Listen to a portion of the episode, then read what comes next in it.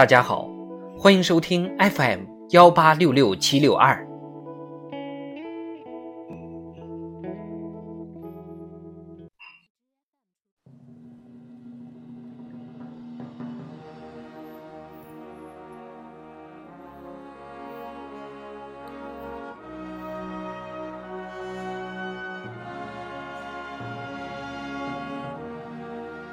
庆祝中国共产党建党一百周年特别节目《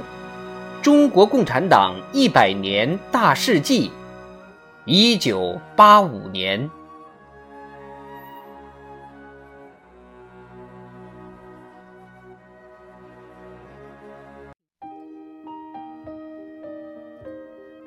一九八五年一月一日，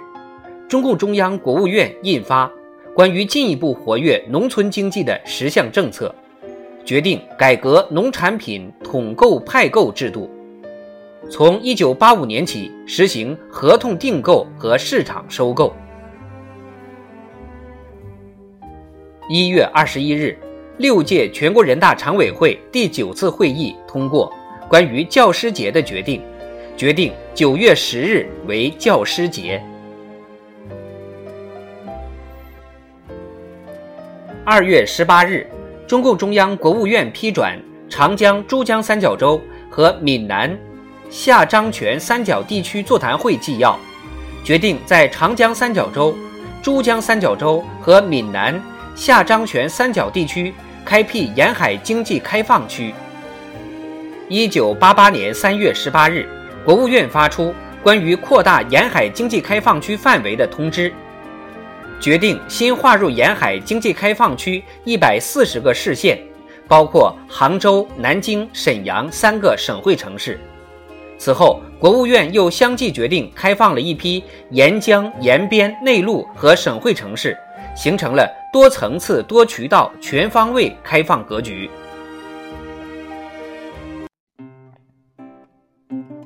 二月二十日，中国第一个南极考察站——长城站。在南极乔治王岛建成。此后，我国又陆续建成南极中山站、昆仑站、泰山站。三月四日，邓小平在会见外宾时指出，现在世界上真正大的问题，带全球性的战略问题，一个是和平问题，一个是发展问题。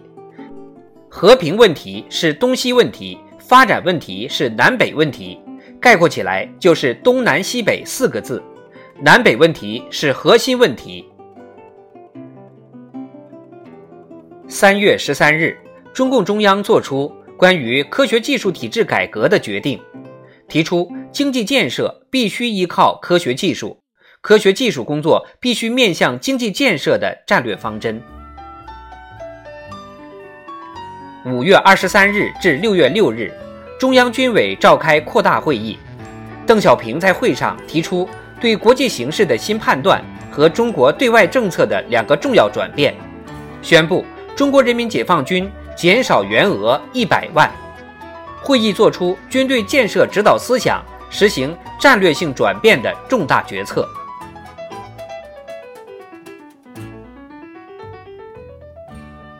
五月二十七日，中共中央作出。关于教育体制改革的决定，明确教育体制改革的根本目的和主要措施，提出有步骤地实行九年制义务教育，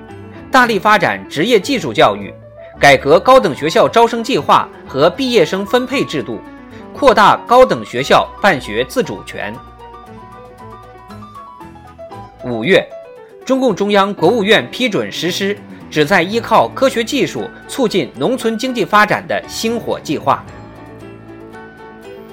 六月九日至十五日，全国法制宣传教育工作会议召开，会议通过关于向全体公民基本普及法律常识的五年规划，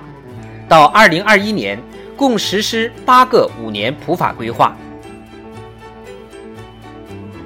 九月十八日至二十三日。中国共产党全国代表会议举行，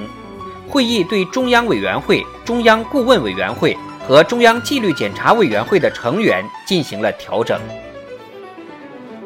九月二十四日，中共十二届五中全会召开，全会对中央政治局和中央书记处成员进行了调整，进一步实现了中央领导机构成员的新老交替。